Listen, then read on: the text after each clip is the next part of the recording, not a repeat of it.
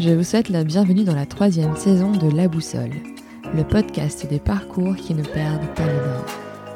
Vous êtes les premiers promoteurs de La Boussole et je vous remercie pour votre écoute du podcast. Pour rendre visible La Boussole et me soutenir, abonnez-vous sur votre plateforme d'écoute préférée, attribuez au podcast une note 5 étoiles et laissez un commentaire. Je suis ravie de partager avec vous la conversation riche et pleine d'enseignements que j'ai enregistrée avec Julia Ferron, créatrice d'Atelier Moustache, une marque de bijoux et depuis peu de bijoux muraux que j'affectionne particulièrement. Avec Julia, nous avons parlé d'intuition, d'incarner une marque, de consommation locale, de la valorisation des métiers manuels, de l'importance d'être entouré et d'un point stratégique, savoir fixer ses prix. Vous retrouverez dans les notes de l'épisode les liens vers Atelier Moustache, ainsi que toutes les personnes et initiatives citées pendant notre échange. Je ne vous en dis pas plus et vous souhaite une excellente écoute de notre conversation.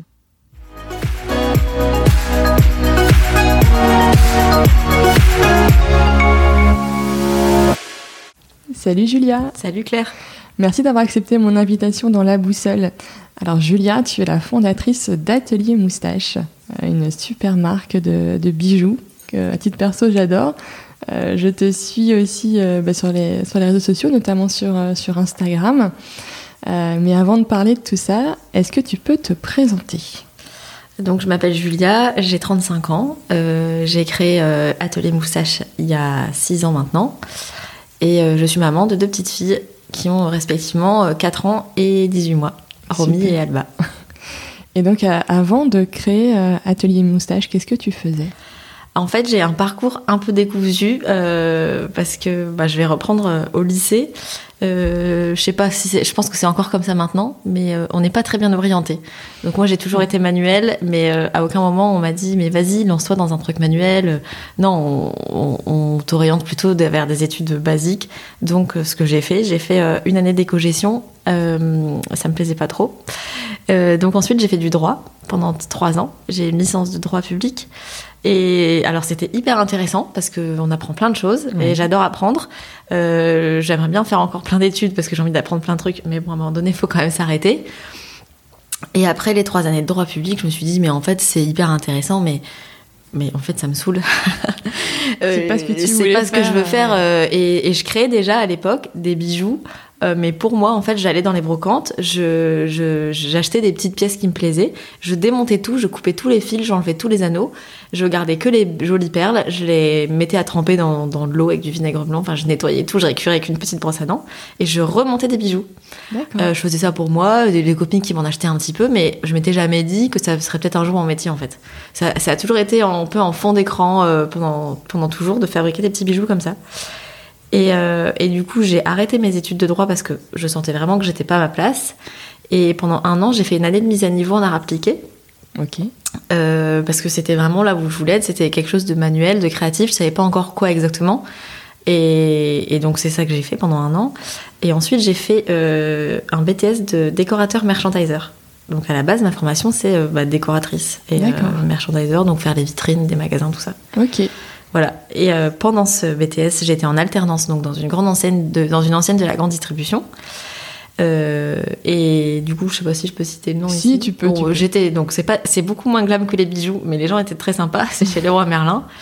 Euh, et je bossais là-bas euh, en fait à la com, donc je me suis retrouvée un peu euh, pas dans le bon service finalement parce que je faisais de la déco et je bossais à la com et comme souvent quand tu fais de l'alternance t'es pas toujours raccord à 100% avec entre l'émission que te donne la boîte et toi ce que tu fais dans ton entreprise, mais c'était quand même vachement intéressant. Je faisais un peu de de comme avec les opérations commerciales en magasin, chef de projet avec euh, quelques événements euh, qu'on organisait euh, bah, pour au national sur le roi Merlin, donc ça c'était cool.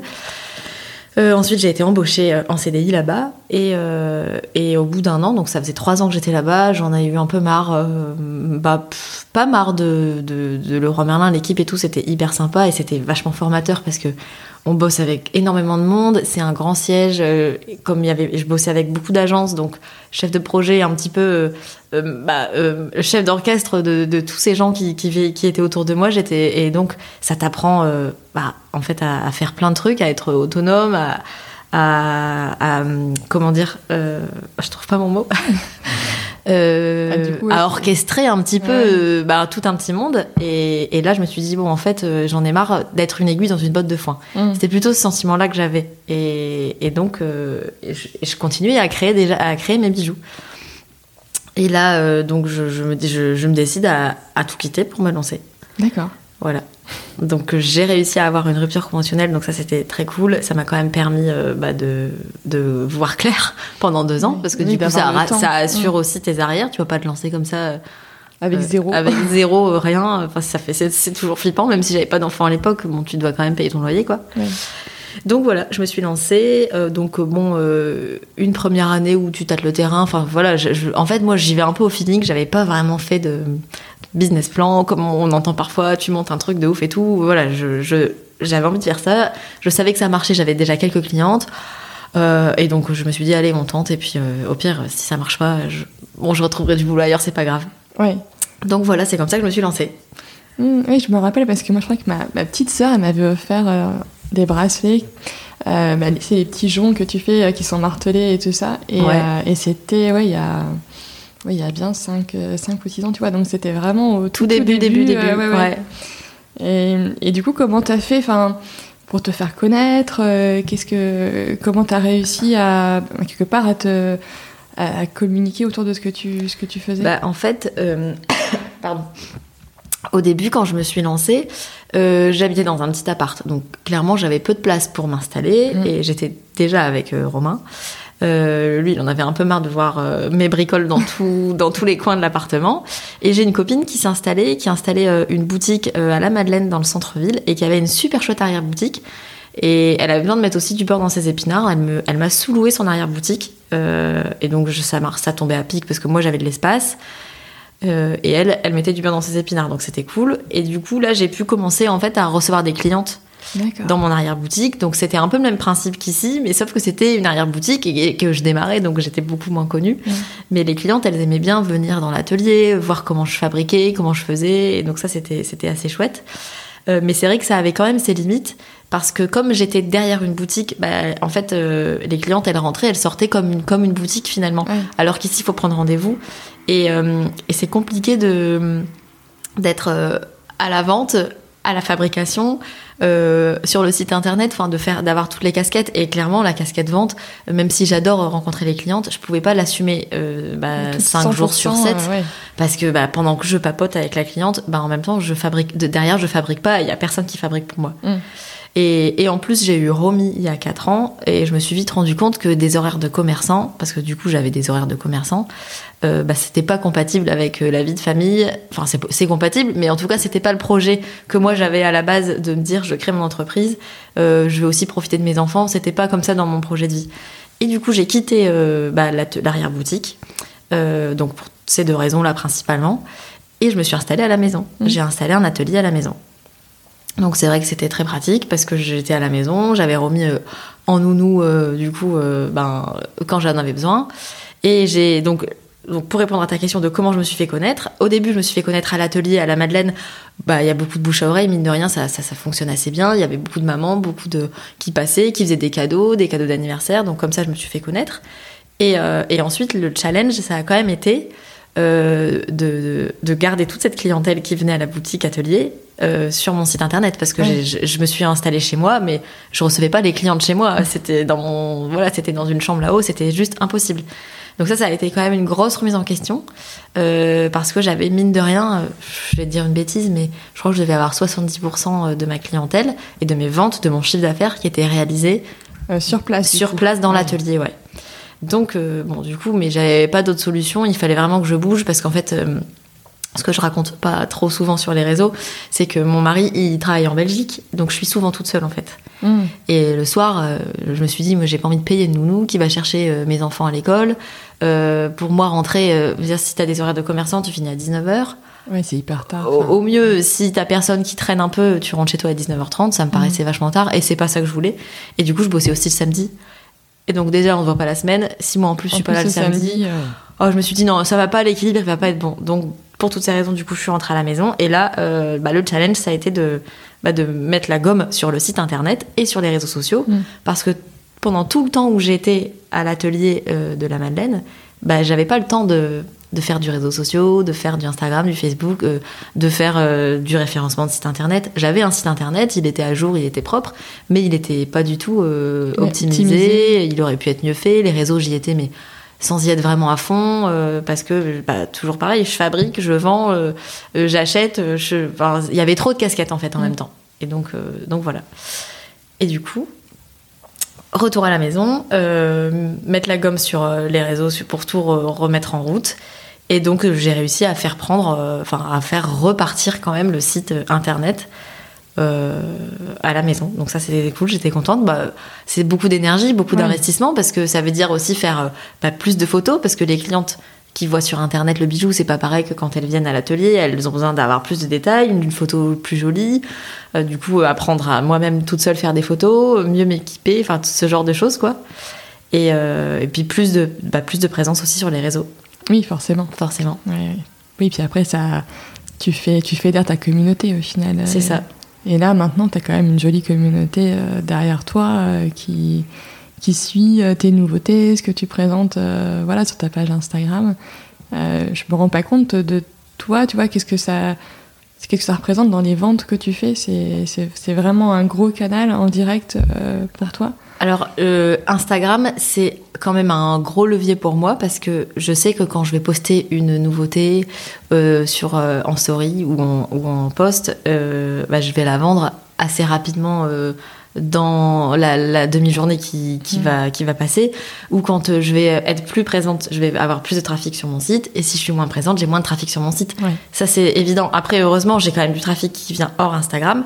Beaucoup de clientes qui euh, arrivent en direct parce qu'elles connaissent la marque et qu'elles avaient prévu d'acheter un truc chez moi. Et, et voilà. Mais c'est vrai que Instagram, c'est euh, aujourd'hui incontournable pour, pour moi et pour euh, bah, la façon dont j'ai monté le business, en fait. Mm.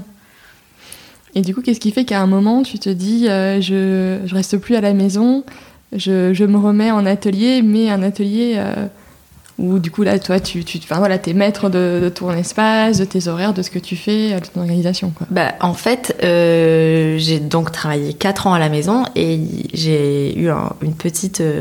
pendant le premier confinement. Donc j'ai accouché, on était confinés depuis deux semaines à peu près. Et, et là, déjà, j'en avais un peu marre d'être à la maison. Euh, et donc, du coup, quand j'ai accouché, il a fallu laisser la chambre qui était mon atelier au bébé. Mhm. Donc, on a créé une petite extension en bas où j'avais quand même mon espace, j'étais hyper bien installée. Mais mine de rien, j'avais que 5 mètres carrés et j'étais hyper à l'étroit. Dès que je voulais faire une photo, il fallait que je débarrasse toute la table de salle à manger pour installer mon stand photo avec mes tissus, avec mes décos. Euh, les filles, elles rentraient de l'école euh, et puis il fallait que je range tout. Enfin, ça, ça me pesait vraiment beaucoup. Euh, et, et je pense que aussi l'année de confinement, on a tous pété un câble. on avait tous marre de nos on maisons. avait tous marre de notre maison. C'est euh, et en fait, je, je- je me retournais et je me levais pour aller me faire un café. Et là, je passais devant euh, bah, le chariot de marche, la poupée, le truc pas rangé. J'entends la lessive qui s'essore. Tous ces trucs-là que, en fait, je vivais depuis 4 ans, que les gens, du coup, ont vécu tous pendant un an. Je pense qu'ils peuvent Mm. comprendre le ras-le-bol au bout de 4 ans de, de tout ça, quoi. Et du coup, là, je me suis dit, ok, euh, il faut que je bouge, il faut que je sorte. euh, parce que parce que je pète un câble et en fait je suis plus efficace et, et je sens que bah, j'ai besoin de aussi pouvoir recevoir des gens enfin m'ouvrir à, à d'autres horizons ce que je peux pas faire chez moi en fait Oui, donc euh, voilà je me suis dit avec un espace à moi plus grand ça va m'ouvrir des portes et des fenêtres et des écoutilles voilà ailleurs Oui. Et du coup j'ai pris la décision de prendre cet appartement j'ai eu l'opportunité en fait euh, c'est hyper bien tombé et donc voilà je me suis installée ici Super. donc euh, un peu en, en retrait des clientes. Qui, voilà, qui, ça, me, ça me laisse mon temps pour fabriquer, mais euh, je peux quand même les recevoir et papoter et les, et les conseiller parce que ça c'est quand même très cool sur rendez-vous. Donc c'est le bon compromis en fait. Ouais, non, c'est chouette d'avoir ces créneaux ouverts et comme ça, du coup, voilà, tu sais, euh, tu peux dédier ton temps finalement à, à chacune de tes casquettes. C'est ça. C'est moins fouillis et c'est plus, euh, bah, plus confortable. Et, et voilà, s'il y, a y a une journée où je sais que je vais faire de la production à fond, je vais pas prendre de rendez-vous. Et puis là, toute la journée, j'ai la tête dans le guidon sur le bureau et, et je suis pas interrompue. Quoi. Mm. Et comment tu gères euh, du coup ta, ton temps? Parce que moi, tu vois, je vois dans, dans mon travail, je m'occupe des réseaux sociaux. Euh, de, voilà, sur une partie de, l'activité. Ça me prend un temps infini, cette production de, contenu. après, c'est dans mon job, c'est hyper normé, etc. Donc voilà. Mais, mais du coup, pour toi, bon, tu, postes quand même beaucoup de stories sur Instagram, des, tu fais régulièrement des posts, etc. Est-ce que ça te demande un temps important ou tu arrives à optimiser finalement ce temps-là? Euh, bah, c'est sûr que ça demande quand même du temps. J'essaye de. Bah, en fait, il y a des jours où je suis plus active, des jours où je suis moins active, parce qu'il y a des jours où j'ai moins le temps. Et je, je, sais, je pense que je pourrais encore plus optimiser, euh, ça c'est sûr, parce que, bah, parce que parfois je me dis, bah mince, ça fait une heure que je suis dessus, et en fait, euh, bon, pour un contenu. Euh, voilà, qui est, qui est cool, mais finalement, est-ce que ça vaut une heure de, de, de temps? Je suis pas certaine. Mais euh, en fait, de toute façon, c'est la limite de travailler toute seule aussi. Mm. Je fais tout toute seule, et du coup, il y a certaines choses que je pourrais faire plus vite ou mieux ou, ou différemment si j'étais euh, avec quelqu'un. Mais euh, bon, là, je suis toute seule et, j'essaye d'être optimisée au maximum. Mais je sais que ouais, parfois, ça me prend un peu de temps, mais, mais c'est ouais, important. Et après, sur le volet création, dans les bijoux que tu crées Comment, comment ça se passe? Enfin, Comment t'imagines? Est-ce que tu dessines? Est-ce que tu, enfin, comment tu, comment tu fais?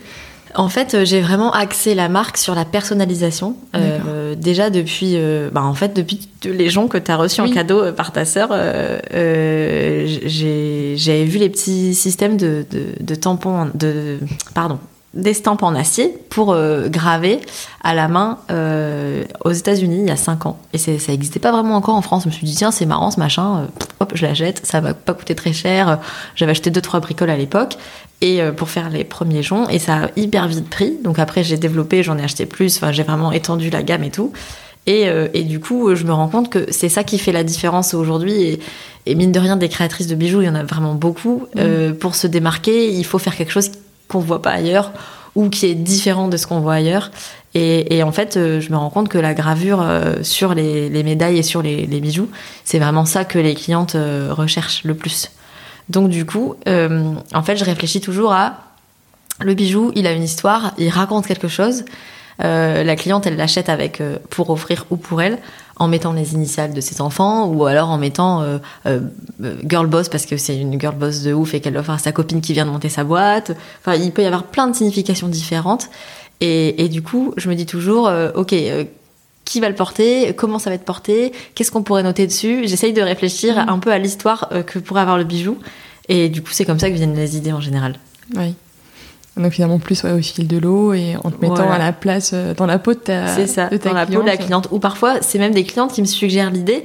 Elles me disent bah moi j'aime bien ça mais j'aimerais bien avec ça c'est pas possible et tout. Je me dis bon alors attends je regarde ah bah c'est pas mal cette idée finalement ça me donne d'autres idées euh, en écoutant les clientes parfois. Ok. Donc, euh, Et tu dis donc ça que tu es toute seule mais en même temps je pense que voilà comme pas mal d'entrepreneurs des fois on est un peu un petit peu seul.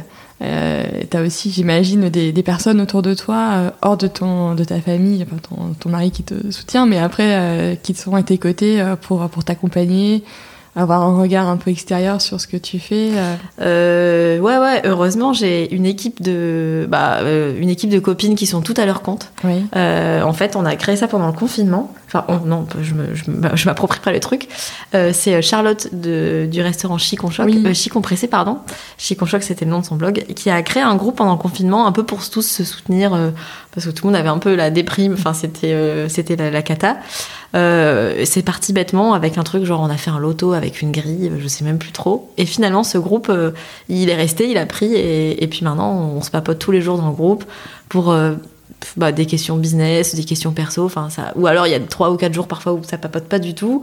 On essaye de se faire des petits rendez-vous euh, un coup de temps en temps pour se faire un café ou un, un apéro entre copines. Donc donc ça, c'est vrai que c'est sympa parce que ça permet de papoter business avec des, des gens qui sont pas dans notre business. Parce que mm. parfois, on a la tête dans le guidon et on, on se rend pas compte de trucs qui sont évidents.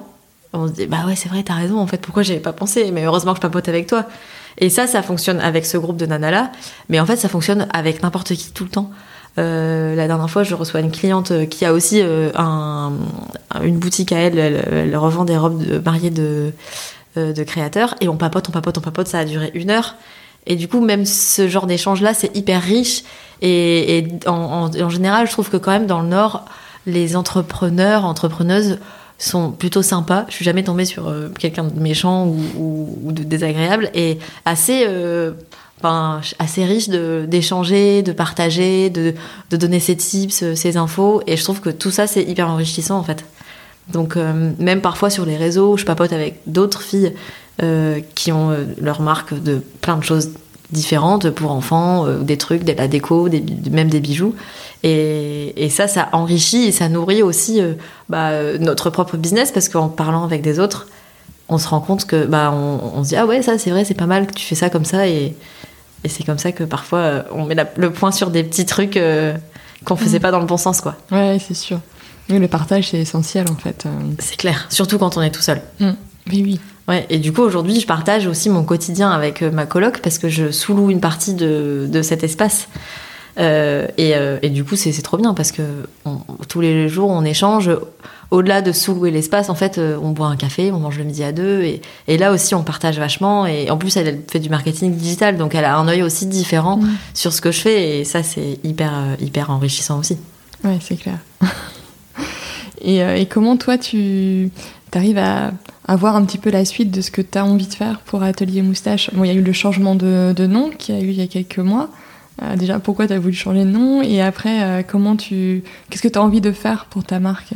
Alors, en fait, pourquoi j'ai changé de nom? Euh, Tout début, ma marque s'appelait Une moustache dans l'atelier, euh, hyper bêtement, parce que quand j'ai créé ça, je pensais jamais, euh, enfin, je pensais jamais, si, je, je, je l'espérais, mais sans en être sûre d'être- d'en arriver là un jour. Ouais. Euh, je me suis dit, bon, euh, comment je vais appeler ça? J'ai pas vraiment d'idée. En fait, j'avais un chat qui mettait tout le temps ses pattes sur mon bureau et ses moustaches euh, partout. euh, et donc, je me suis dit, ok, le chat, la moustache du chat, c'est marrant, le chat, c'est cute. Hop, une moustache dans l'atelier avec la petite moustache. J'ai dessiné un petit logo sur Illustrator et c'était envoyé, c'est pesé, quoi. Un peu euh, toujours au feeling. On en revient toujours au même, au feeling. Et, et là, voilà, la marque, elle a évolué, elle a grandi. euh, j'ai changé la gamme aussi. Maintenant, je propose des bijoux qui sont dorés à leur fin. Je bosse avec un doreur parisien. Donc, euh, je suis montée en gamme. Et, et je trouvais que le logo, il était plus vraiment raccord avec bah, le, le nouveau step que j'ai fait avec la marque, avec la qualité des bijoux que je, que je vends. Et, et puis, même le nom Une moustache dans l'atelier, c'était long. Et enfin, c'était c'était long à dire, ça, ça, ça, m'allait plus. Mais je pouvais pas non plus complètement changer d'identité parce que l'atelier moustache, la moustache, enfin les gens m'appellent la moustache, c'était pas possible de, me- de me défaire de ce nom-là. Mm. Donc du coup, j'ai raccourci en atelier moustache. Ouais, c'est plus simple, plus court, euh, ça sonne plus, euh, je sais pas comment dire, mais euh, voilà, ça c'était peut-être plus artisanat, enfin, enfin voilà, différent. euh, Ouais, Mm. ça fait moins euh, enfantin en fait. Je sais pas comment expliquer, mais euh, donc du coup, j'ai fait, j'ai demandé à une graphiste de rebosser ma charte graphique et mon logo. Donc ça, c'était aussi sympa d'avoir un, un, un point de vue extérieur sur le logo et puis un, aussi une patte, la patte de quelqu'un d'autre quoi. Ouais, carrément. Et du coup, sur tes fournisseurs, donc tu travailles avec une- un atelier euh, parisien pour la dorure des, de, de tes bijoux. Ouais. Euh, com- où est-ce que tu te fournis? Comment ça marche euh? Euh, en fait, euh, j'ai fait les salons plusieurs fois pour trouver. C'est un peu, c'est compliqué de trouver des fournisseurs et de trouver les bonnes personnes parce que tu tapes pas euh, grossiste fourniture bijoux sur internet et tu tombes sur les gens tout de suite. Non, c'est j'imagine. hyper compliqué. Donc moi, principalement, j'achète des pièces en laiton euh, en Europe. Euh, ensuite, je fais aussi fabriquer certaines pièces à Paris. Euh, par exemple, il y a des nanas qui fabriquent que du que de l'anneau, que des pièces rondes. Donc là, par exemple, tout ce qui est jonc, torsadé, tout ça, voilà, je dis moi je veux un jonc euh, torsadé, plat, arrondi, euh, et elle, elle me fabrique ça. Ensuite, euh, j'envoie tout à l'atelier de dorure à Paris, qui soude parfois certaines pièces quand je dois sur un anneau, ou, enfin rajouter une petite Mhm. pièce. Eux, ils me font un peu de, de- de soudure. Je fais pas de soudure du tout ici. Euh, et puis, euh, donc cet atelier parisien aussi euh, dore tous, toutes les médailles. Toutes les médailles que j'achète, euh, les plates, les rondes, les médailles en forme d'oiseau, enfin vraiment toutes les pièces dorées que j'achète, elles passent chez le doreur. Sauf les chaînettes que j'achète chez un autre fournisseur qui sont déjà dorées et qui ont une qualité de dorure encore plus importante parce que vraiment la chaînette c'est ce qui s'abîme le plus parce Mm. qu'il y a beaucoup de frottement, il y a beaucoup de transpiration et ça ça, ça peut ab- abîmer le bijou donc je l'achète chez un, un fournisseur qui dort lui-même et, euh, et dont la qualité est top donc ça c'est c'est cool. Et ensuite euh, c'était euh, je m'éparpille dans ta c'était quoi la question? Il fallait revenir où? C'était pour en revenir à ce que tu voulais faire après. Comment tu voyais la suite de l'atelier Non, tu m'avais demandé les fournisseurs. Fournisseurs, comment, ouais, tu comment fais tu les trouves comment- Bah en voilà. fait voilà tu vois par exemple le doreur je lui dis bah j'ai besoin de faire ça ça ça est-ce que tu connais un fournisseur? Et puis le fournisseur bah le doreur me file le nom d'un Mm. fournisseur enfin après euh, bon une fois après je, bon t'en as 3 4 et t'as pas besoin de 50 000 s'ils conviennent ils conviennent quoi et par contre pour tout ce qui est perles en ah oui voilà j'ai ah ça va ça va arriver Voilà. Ah ouais, ça va rejoindre la fin de ta question on y vient on y vient Euh, pour tout ce qui est perles en verre, donc là, Oui. clairement, je me fournis en Chine parce que de toute façon, en France, tu peux les acheter, mais elles viennent de Chine. Mm. Donc, enfin, c'est fabriqué en Chine. Les perles en verre, euh, euh, de toute façon, du verre, c'est du verre, il n'y a pas de mystère. Et là, par contre, je voudrais développer vraiment la gamme lithothérapie. Toujours Mhm. pour en revenir euh, au sens du bijou et vraiment que le bijou il parle euh, à quelqu'un et qu'il raconte une histoire. Et, euh, et en fait, j'ai commencé à faire un petit peu de gris-gris avec des, des pierres de lithothérapie. Donc, euh, j'ai trouvé ça hyper sympa et les clientes, elles ont été vraiment euh, réceptives à ça.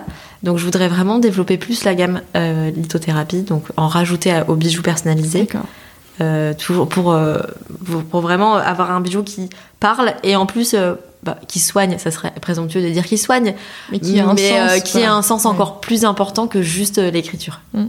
Mais là, du coup, tu dois trouver des, des fournisseurs de, de pierres. euh, enfin, Ouais. c'est encore différent, du coup, là. Ouais, ouais, c'est vrai que c'est un peu la jungle euh, parce qu'en fait, il y a de tout et de rien. Tu trouves des trucs, c'est écrit Pierre, mais bon, tu sais pas vraiment d'où ça vient. Euh, des diplômes de gémologue, ça existe, mais c'est pas non plus hyper, euh, hyper encore connu. Mais il s'avère que j'ai quelqu'un dans mes contacts qui s'y connaît hyper bien en, en gémologie, donc donc c'est cool et, et j'ai bien hâte de commencer à, à travailler là-dessus. Ouais, tu m'étonnes, c'est chouette. Euh, et après, tu vois, il y a un- aspect euh, donc, euh, de ce que tu partages sur les réseaux sociaux. C'est vrai que tu partages bah, ta vie de, de famille avec bah, tes enfants et tout ça. Est-ce que c'est un choix que tu as fait assez vite de dire bah, finalement, pour moi, c'est un tout? Et donc pour ma communauté, c'est aussi un tout. Finalement, Julia, la créatrice de bijoux, la maman, etc., c'est tout.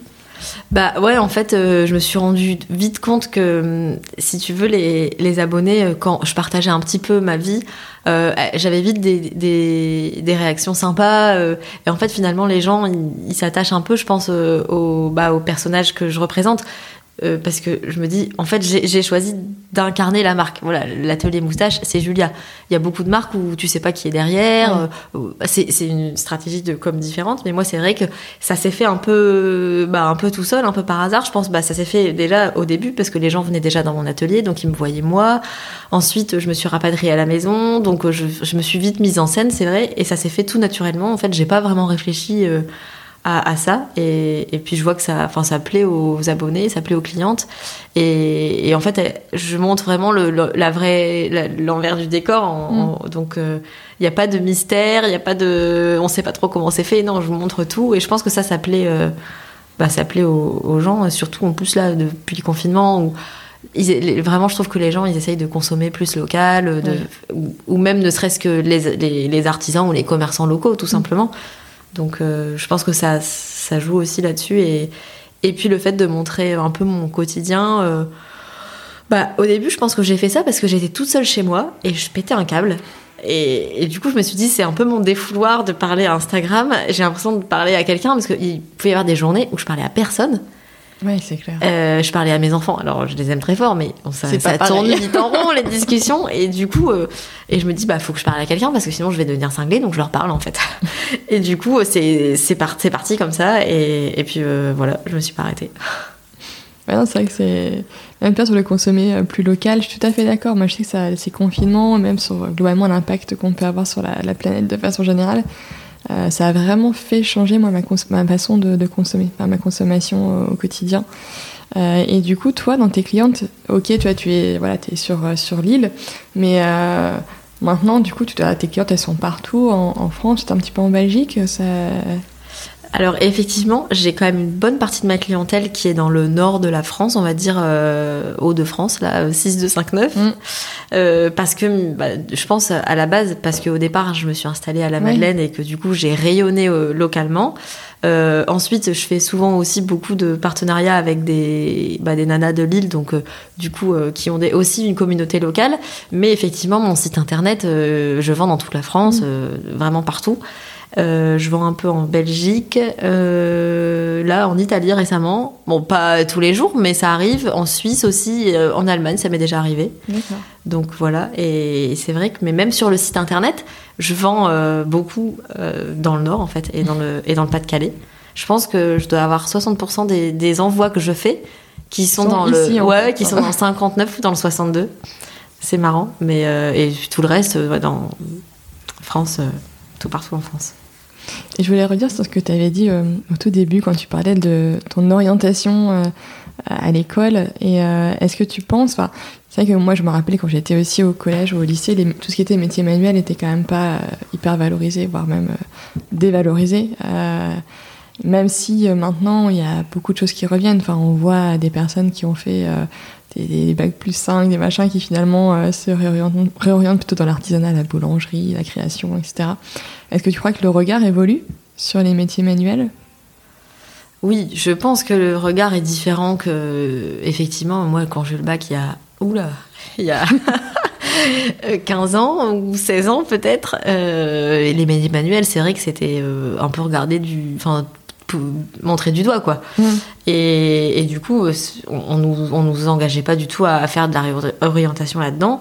Et c'est vrai que maintenant, enfin, j'ai l'impression, ou en tout cas, euh, que c'est euh, c'est même hyper valorisé en fait le fait que ce soit local que ce soit fait à la main euh, je trouve que ça les gens ils, je sais pas ils ont pris conscience peut-être ou pas de de la du prix de la main d'œuvre ou de l'importance que ça a de je sais pas l'amour que les gens peuvent mettre dans ce qu'ils fabriquent ou, j'en sais rien mais effectivement le regard est différent de il y a 15 ans ça c'est sûr mm.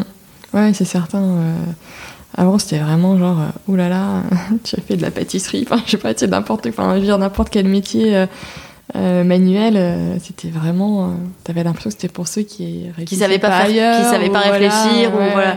Mais sauf qu'en fait, c'est pas parce que tu fais un métier de tes mains que tu sais pas réfléchir. Bah non, rien à, voir. rien à voir. Au contraire, on est multicasquette. Tu vois, que ce soit de la bijou ou de la pâtisserie ou n'importe quoi d'autre, artisanat, vente, fabrication ou cuisine ou je sais pas quoi bah, tu, fais, euh, tu fais tout en fait. Tu fais euh, la fabrication, la ressource de fournisseurs, euh, la photo, bah, la diffusion sur ton site internet, la compta, voilà, mille trucs. Et tu dois savoir tout faire. Tu dois savoir tout faire, c'est ça. C'est ça, le, référencement de ton site internet, si tu veux rayonner nationalement avec ton site, un peu de, du coup, bah alors là, pour le, moi je suis partie de zéro, je savais rien faire du tout. Bah, j'ai appris à faire toute seule. Mm. Donc non, effectivement, euh, c'est... On sait réfléchir. Et est-ce que tu avais déjà pensé à rejoindre tu sais, des réseaux euh, d'entrepreneurs, je pense par exemple aux défis ou des choses comme ça, pour, euh, qui, qui, donnent un petit peu de, soutien, tu vois, pour accompagner ceux qui lancent leur, leur entreprise, qui leur... Il y a des trucs de prêt d'honneur, des choses comme ça, pour ceux qui se lancent au début, et même après, tu vois, dans le un peu de qui font du coaching aussi euh. Euh, Écoute, franchement, non, j'ai jamais vraiment pensé à ça parce que quand je me suis lancée, il n'y avait pas encore trop de réseaux d'entrepreneurs comme ça. Il y a 5-6 mm. ans, c'était pas encore hyper développé. Effectivement, maintenant c'est plus développé, mais en fait j'ai déjà mon réseau de copines. finalement, toi, tu as, grandi toute seule. bah ouais, et, et, puis mine de rien, pour faire partie de ces. Alors je dis pas que j'ai pas le temps et que les autres ont le temps, mais il faut avoir du temps et j'ai pas beaucoup de temps et je me dis, j'arriverai pas à me tenir euh, à des réunions euh, hebdomadaires ou mensuelles ou je sais pas quoi. Et du coup, si c'est pour être absent tout le temps ou pas, euh, j'ai pas encore pris le temps de me pencher là-dessus. Et puis c'est vrai que comme je suis déjà hyper soutenue, que ce soit par dans ma famille ou par mes amis, j'ai un réseau qui me, qui pour l'instant qui me suffit quoi. Est-ce que du coup tu as eu ta, ton activité qui a, qui a cru comme ça, hop, assez progressivement, ou tu as eu des, des moments, je sais pas, qui, c'est, peut-être un, nouveau euh, bijou que tu as créé, quelque chose où ça, il y a eu un changement, ou est-ce que, enfin, tu vois, est-ce que tu as eu des, des, des, pics en fait euh, dans ton activité, des, moments où as lancé quelque chose de nouveau et en fait ça, ça a vraiment créé euh, beaucoup de nouvelles commandes. Enfin, comment ça s'est fait pour toi? Euh, Bah en fait, euh, le pic numéro un, ça a été vraiment le jonc à message. Là, clairement, en fait, j'ai, je l'ai vite fait. Enfin, j'ai, vite eu l'idée du jonc à message quand j'ai démarré. Voilà, il y a eu un- une première année où je, je trouvais un peu les fournisseurs, comment tu vas t'organiser, voilà, comment tu vas communiquer. C'était un petit peu, je pas pas patauger, mais voilà, j'étais dans le flou. Et, euh, et j'ai lancé le joint à message et ça a cartonné direct. Je sais pas, j'en ai vendu des, à l'appel, à l'appel. J'avais plus de bras, je devais taper au marteau à Noël. C'est parce que moi Noël c'est vraiment euh, un gros gros gros mois, euh, un mois et demi de intense fabrication et la tête dans le guidon. Je, vois la- je dis toujours que je vois plus la lumière du jour. Et ça a été vraiment hyper intense sur le jonc. Et donc ça, ça a vraiment lancé la première fois. Ensuite, j'ai eu un petit creux, bah, alors pas à cause d'une- création qui n'a pas fonctionné, mais comme je te racontais tout à l'heure, quand euh, je suis partie de l'atelier et que je suis fallu, du coup, rentrée à la maison, euh, enfin je me suis réinstallée à la maison, ben forcément il y a eu un creux euh, dans le chiffre d'affaires parce que parce que 70% du chiffre d'affaires il, s'est évaporé quoi. Donc là il a fallu remettre la gomme sur euh, bah, sur les réseaux, sur le site internet, sur une communication différente. Et ensuite euh, on va dire que j'ai relancé, enfin vraiment ce qui a relancé euh, la machine, euh, c'est quand j'ai décidé de, de faire des médailles. Avant, il y avait que les joncs gravés, et, et je me suis dit, ben en fait, c'est trop bête, je peux graver plein d'autres choses et je vais graver des médailles.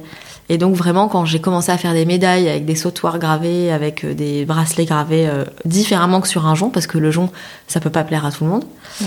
Euh, là, j'ai vu une différence aussi, ça, ça a vraiment pris. Et puis surtout, euh, le jonc, c'est du laiton. Donc, même si c'est une matière qui résiste très bien au temps, c'est une matière qui se patine et qui plaît pas forcément à tout le monde. Par contre, toutes les médailles, c'est doré à leur fin. Donc, je suis passée sur aussi un, euh, bah, un matériau différent, Oui. euh, une prestation différente, une gamme de prix différente. Et, et du coup, c'est vrai que la cliente, elle, elle achète un bijou en se disant, ben, c'est une belle histoire. Mm. Euh, le bijou, il reste et il, il survit dans le temps, quoi. Donc, euh, ça, elle a adhéré, les clientes, elles ont adhéré aussi au, bah, à la montée en gamme, finalement, de, de ce que j'ai proposé. Et je me rappelle aussi, c'était cet été, je crois, tu avais fait une petite. c'était en story sur le temps qu'il faut pour euh, faire euh, un bijou. Ouais. Et euh, c'était sur une, de tes, une des bagues, hein, c'est ouais. ça. Et euh, c'est vrai qu'on on se rend pas forcément compte du temps. Alors des fois, on peut, et- enfin, tu vois, imaginer qu'il faut beaucoup de temps, mais en fait, heureusement qu'il ne faut pas autant parce que sinon. Sinon, je serais pas rentable. vois, là. Bah oui, d'ailleurs, notamment, il y avait des, il y avait des clientes qui avaient répondu, mais je sais plus, genre 3 heures. Et en fait, ça- effectivement, 3 heures, ça paraît bah, pas si long pour certaines personnes, mais la bague, elle est vendue 47 euros. Donc imagine si Trois heures. ouais. 3 heures, euh, sans compter le prix que coûtent le les matériaux, parce que tout est doré à leur fin, même le fil que j'utilise pour enfiler les perles, il est doré à leur fin. Donc le prix déjà de base euh, plus les 3 heures, bah en fait dans ma poche il y a, y a moins 10 euros quoi. Mm. C'est impossible. Et en fait c'était 45 minutes. Cette bague vraiment pour la créer, euh, si je galère et que j'ai un petit couac, ouais, 45 minutes. Donc c'est déjà, euh, c'est déjà pas mal 45 minutes pour 3 heures, c'est pas...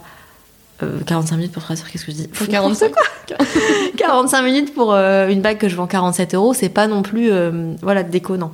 Et en fait, si tu veux, je lisse un peu le, bah, le, les- le prix de vente des créations et par rapport au temps que je passe dessus. Mm. Parce qu'il y a des créations que je peux vendre presque le même prix sur lesquelles je vais passer que 10 minutes. Parce que c'est beaucoup plus rapide à faire, parce qu'il y a, y a moins de, de fils, il y a moins de choses à enfiler et tout. Donc en fait, c'est lissé. Je peux pas euh, dire à la cliente la bague elle, elle coûte 150 euros et le collier, euh, bah, comme il est trois fois plus rapide à faire, il coûte 40 euros. Enfin, ça serait pas logique en fait. Ouais. Donc je- il doit avoir une, une gamme de prix qui est quand même cohérente. il faut que ce euh, soit cohérent. Donc je lisse mon temps euh, en fait sur, euh, bah, sur la journée et que la gamme de prix reste cohérente, quel que soit le, le, le temps que je passe à fabriquer le, Mm. le bijou quoi. Ouais, j'avais trouvé ça hyper intéressant parce que je, je me suis dit, ouais, ça, il faut se poser la question du temps que ça prend de créer quelque chose. Enfin, voilà, de, quand t'as quelqu'un qui fait un, un pull, qui fait. Enfin, voilà, tout, n'importe quelle personne qui. Bah, qui justement, euh, c'est- en fait, j'avais fait partie euh, pendant un moment, mais j'ai arrêté de la F Collective Academy. Ouais. Euh, c'est Sandra, elle propose euh, pas mal de formations euh, justement, et j'avais euh, suivi une formation sur euh, l'entrepreneur. Bah, c'est que des entrepreneurs, donc forcément l'entrepreneuriat, mais l'artisanat. Et euh, c'était le thème de la formation, c'était un truc du genre euh, calculer son juste prix ou quelque chose comme ça. Et la, la nana qui intervenait, c'était hyper intéressant ce qu'elle disait. Elle disait, en fait, il n'y a pas que le temps que tu vas fabriquer, que tu vas passer à fabriquer ton bijou. Mm. Il y a le temps que tu vas passer euh, en fait derrière à faire tout ton administratif, même si ça prend pas en compte ton bijou, mais c'est du temps où toi tu travailles en fait. Donc tu fais ton administratif, tu fais ta photo, euh, bah, y a- tu fais plein d'autres choses derrière. Et ça, tu peux pas le comptabiliser en fait le, le- sur le, le temps de travail de ton bijou. Bah oui. Mais il faut le lisser quand même sur le prix de ta création, sinon t'es pas rentable finalement. Oui, dans ton prix, il y a aussi cette, ce volet de tâches administratives C'est que ça. tu dois accomplir. Quoi. De, De, communication. euh, voilà. De la communication, de la prise en photo, de la retouche photo, de la mise en ligne sur le site internet, de la création de la fiche produit, euh, tout ça, tout ça quoi. Et du coup, ça, bah, même si c'est pas du temps que je passe à le fabriquer, c'est quand même du temps que tu passes à travailler, donc faut le prendre en compte dans le prix de ton article. Ouais, c'est clair. Et donc tu parlais des temps forts dans l'année. Donc il y a Noël. C'est pour toi c'est il y a, d'autres moments où c'est vraiment euh, peut-être la fête des mères, j'imagine. Ou? Euh, effectivement, Noël, c'est. euh, je vais dire une bêtise, c'est pas moi qui tire les chiffres, c'est Romain. C'est lui le- le- l'expert comptable de, de la moustache. Mais euh, je dois être à pas loin de presque un quart, un cinquième du chiffre d'affaires quand même qui est réalisé à. Noël. Et c'est vrai que c'est un métier où la saisonnalité c'est quand même important. Et, et du coup, il y a des périodes où c'est plus creux. Par exemple, là, en général, septembre, bon, il se passe pas grand chose. C'est la rentrée des classes. On consomme plutôt pour les enfants. On achète les vêtements, les cartables et tout. Et beaucoup moins pour soi. Donc là, le site, il, est, euh, il fonctionne, mais c'est beaucoup plus creux que, que là, quand ça va arriver. Là, dans un mois, c'est, et c'est parti. Et du coup, c'est vrai qu'il faut savoir gérer son temps comme ça. Mm. Euh, les périodes creuses, faire des choses que j'aurais pas le temps de faire à Noël, du coup. Et c'est pareil, la fête des mères aussi, c'est une grosse période pour moi. Les deux temps forts de l'année, c'est vraiment Noël et la fête des mères. D'accord. Donc euh, pendant un mois, enfin non, Noël ça commence même. J'essaye de faire commencer les clientes. Je, les, je leur dis euh, oh là attention euh, c'est Noël. Dans là j'ai fait euh, J-100. ah ouais je, leur- je, je le dis parce que sinon euh, en fait plus les gens s'y prennent à l'avance et plus je peux livrer de commandes parce que je fais euh, j'ai pas de stock en fait. Je Ouais, fais tu fais tu fais à la Ouais, commande. en je fait. fais tout à la commande. Si j'ai quelques pièces en stock, mais pas beaucoup, euh, quand c'est des pièces que je fais fabriquer à l'avance et que je fais souder chez mon doreur, qui arrivent ici sur lesquelles j'interviens pas. Mm. Là, j'ai du stock, mais euh, ça fait euh, 2% ou 3% de la collection. Et parce que vraiment, l'ADN de la marque, c'est la personnalisation, la gravure, euh, les initiales qu'on met sur les, les médailles. Donc, euh, donc, fatalement, je peux pas avoir euh, de stock parce que sinon, bah, c'est plus personnalisable en fait. Bah oui, oui. et Puis, Donc, euh, ouais, tu dois t'adapter à chaque, euh, à chaque commande. C'est qu'on peut tout choisir, quoi. Euh, pas, Pas mal, pas vraiment tout, tout, tout. Pas mal de ouais, choses. pas mal de choses, mais c'est vrai que je peux pas laisser tout choisir parce que sinon, euh, bah, Trop je- compliqué. bah, trop compliqué. Et en fait, je passerai trop de temps sur la commande. Mm. Euh, c'est donc je, je laisse au choix parfois le, le- la forme de la médaille ou le type de la chaîne ou la longueur, voilà Ouais, ce genre de choses. ou les coloris des perles, Ouais, les, associations de coloris. Parfois, je rajoute une petite je perle, je laisse à- au choix la couleur de la perle, mais c'est quand même euh, euh, encadré dans un choix limité parce que bah, si je fais que du sur-mesure, euh, ouais, non, c'est pas possible. Il faudrait que j'embauche quelqu'un pour, pour le faire, quoi. Donc, euh, donc, Et ça, c'est un truc que t'envisages, enfin, si, selon la croissance de ton activité Est-ce que tu te dis peut-être qu'un jour, euh, il faudra peut-être qu'on soit deux? Bah oui, oui, ça, je l'envisage, euh, mais plutôt à moyen terme, parce que pour l'instant, ma fille, elle est, elle est petite, et, et j'ai vraiment envie de, de profiter encore de pouvoir aller, euh, voilà, la chercher chez la nounou, à l'école Mhm. et tout. Et je me dis, si j'embauche quelqu'un, euh, bon, sans parler d'un alternant ou d'un stagiaire, voilà, que, que je pourrais embaucher l'année prochaine, je pense, parce que là, ça devient compliqué, mais vraiment une embauche euh, fixe, euh, et bah, c'est plus le même délire, en fait parce que, t'es plus tout seul. T'es plus tout seul. Et du coup, euh, je pense que la charge, euh, bah, la charge mentale, la charge financière, euh, elle est, elle est hyper importante. Et, et je suis pas encore prête à me dire, euh, euh, faut que je me. En fait, si j'embauche quelqu'un, il faut que je fasse plus que doubler mon chiffre d'affaires. Parce Mm. que les charges Les patronales charges, et ouais. le salaire. euh, et là, euh, bah, je suis pas encore prête à, me- à me dire, il faut que je rajoute encore toute cette énergie-là pour doubler le chiffre d'affaires. Là, j'ai quand même beaucoup d'énergie à la maison, les enfants sont petits. Mm. Donc je me dis, on verra dans, aller dans 2-3 ans, quand la dernière elle aura grandi et qu'elle sera un peu plus autonome, où là je pense que j'aurai encore plus d'énergie à donner euh, à la société et peut-être passer le cran au-dessus. Mais pour l'instant, euh, bah, puis mine de rien, euh, j'ai pris l'atelier et donc c'est une charge que j'avais pas avant. Mm. Oui, ton loyer. Mon ici, loyer, euh, ouais. Donc ça, il faut que je maintenant que j'arrive à rentabiliser ce loyer déjà.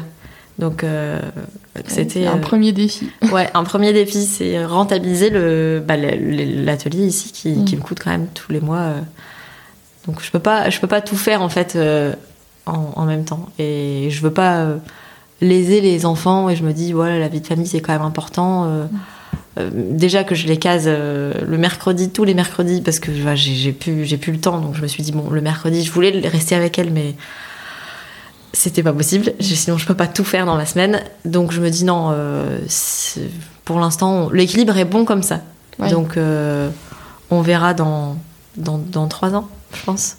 Ouais, J'aurai un discours différent dans trois ans, à mon avis. ouais, bah après quand euh, voilà, quand Alba rentre à l'école, enfin c'est plus la même chose. C'est plus la même logistique quand ils sont grands. Il y a plus de couches à changer, c'est débile, mais voilà, c'est une logistique différente. Mm. ouais. Ouais. je suis d'accord avec toi. euh, tu retrouves des perspectives différentes. C'est en ça. fait. Même le soir, euh, enfin c'est débile, mais quand t'es à la maison, elle a, elle a 18 mois, elle est dans tes jambes, rien que faire cuire des pâtes, c'est compliqué quoi. donc, euh, donc du coup, si, si je suis pas à 100% euh, d'un côté ou à 100% de l'autre côté, je vais, je vais pas être, euh, Tu vas pas être je vais bien. pas être bien, je vais pas trouver le bon équilibre. Et tu vois, je te disais, mon discours, il sera différent dans 3 ans, comme mon discours, il était différent il y a 4 ans. En fait, Ah il y a oui. 4 ans, quand je me suis installée, euh, enfin, donc il y a 4 ans, ouais, 4 ans, Romy, elle a 4 ans là, euh, quand je me suis installée chez moi, euh, je me suis dit, mais c'est la meilleure décision que j'ai jamais prise. J'étais hyper bien, j'avais un équilibre de fou.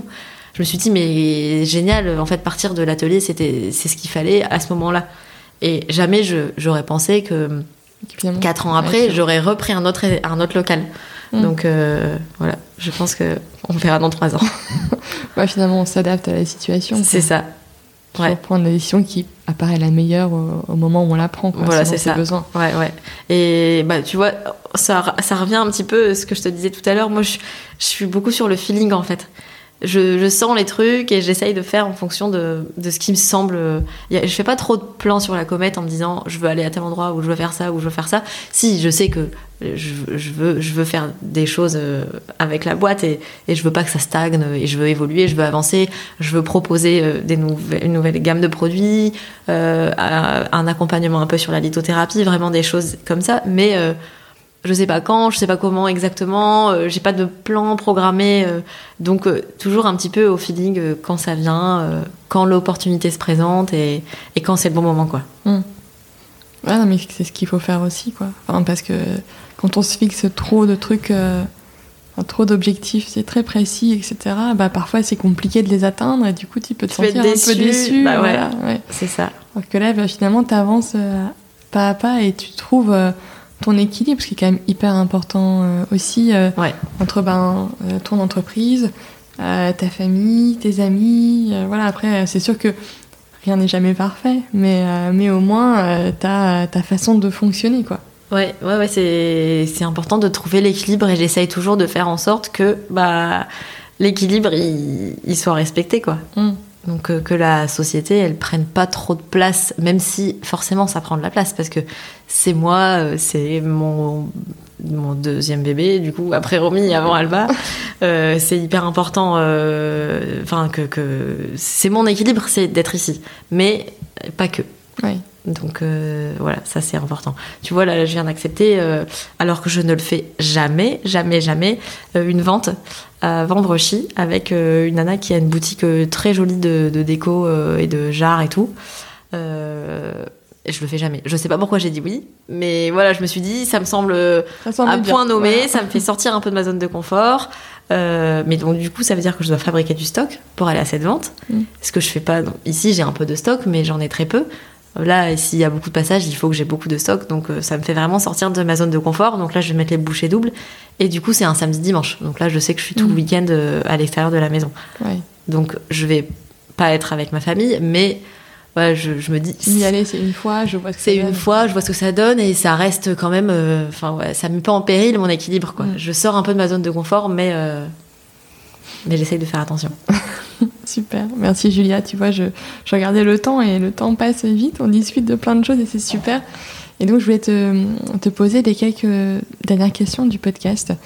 Alors, ce podcast s'appelle La Boussole et donc la boussole, ça indique le nord. Et il y a une notion euh, bah, dont on a beaucoup parlé ces derniers mois, c'est la notion d'étoile polaire, d'avoir un peu quelque chose qui nous guide dans la vie en fait, euh, parce que c'est elle qui, qui guide les, les, voyageurs dans la nuit et on en parle aussi dans, les, dans tout ce qui est un peu développement personnel, etc. Et euh, pour toi, ça serait quoi ton étoile polaire Qu'est-ce qui te guide dans ta vie euh, au quotidien? Eh ben écoute, je dirais, comme je fais un peu les choses selon mon feeling, qui vivra verra. voilà, ose et puis, et puis on verra ce que ça donne. Ouais. Et, et ensuite, moi, j'aime beaucoup lire, regarder des séries aussi. Bon. Et si tu avais quelque chose à conseiller à, à, nos auditeurs, ça serait quoi? Alors lire, j'aime beaucoup lire aussi, mais malheureusement ça fait 4 ans que je n'ai pas ouvert un bouquin parce que j'ai pas pris le temps. Alors oui, le temps on peut toujours le trouver, mais là pour l'instant je l'ai pas encore trouvé. Du coup j'écoute, j'écoute, j'écoute beaucoup de choses. J'écoute des podcasts, j'écoute de la musique. Euh, donc je vais peut-être plutôt te conseiller un podcast. Oui, carrément. Euh, j'aime bien écouter euh, euh le podcast de Louise qui a le, blog The ah, Better euh, My Better Self. My Better Self, ouais, ça. Euh, J'aime bien écouter aussi euh, Pauline Legnaud. Euh, là, j'ai vu que Laurie Tillman ce matin, elle avait sorti un premier épisode de son podcast. Oui, Donc, je pense ça que ça va être hyper sympa je aussi. Suis assez curieuse, ouais. Ouais. Et voilà. Et sinon, j'aime bien aussi écouter de la musique parce qu'en fait, pourquoi j'écoute des choses? Parce que je peux écouter en faisant autre chose en, même temps. Oui, c'est pratique. Et du coup, tu doubles ton temps. Et en fait, que quand tu lis, alors euh, c'est très cool de lire, mais tu peux pas faire autre chose tu en peux même faire temps. que ça. Donc Voilà. pour l'instant, la lecture, on verra plus tard. Et euh, est-ce que tu aurais quelqu'un à me recommander sur le, sur le podcast? Alors, euh, j'aurais mille personnes à te recommander, euh, mais j'ai pensé à une de mes meilleures amies qui euh, est consultante en RH. Et en fait, elle est à son compte euh, depuis, euh, je dirais peut-être bien. ça fait combien de temps qu'elle est à son compte? Peut-être 5-6 ans. Un peu, un peu comme moi, on s'est lancé en même temps, je crois. Donc voilà, elle s'appelle Flore et elle est consultante RH et elle est passionnée par son métier. Ah bah, génial. Donc elle a bossé dans la grande distribution avant de se lancer. Elle, a- elle est passée par aussi les montagnes russes, donc je pense que son parcours il doit être intéressant. Super. Bah, merci beaucoup, Julia. Merci Claire. Merci pour tout ce que tu as partagé. Bien sûr, je mettrai dans les notes de l'épisode euh, bah, tous les liens vers, euh, vers euh, l'atelier moustache, euh, Instagram et le site internet. Euh, et ben, je te remercie beaucoup. À bientôt.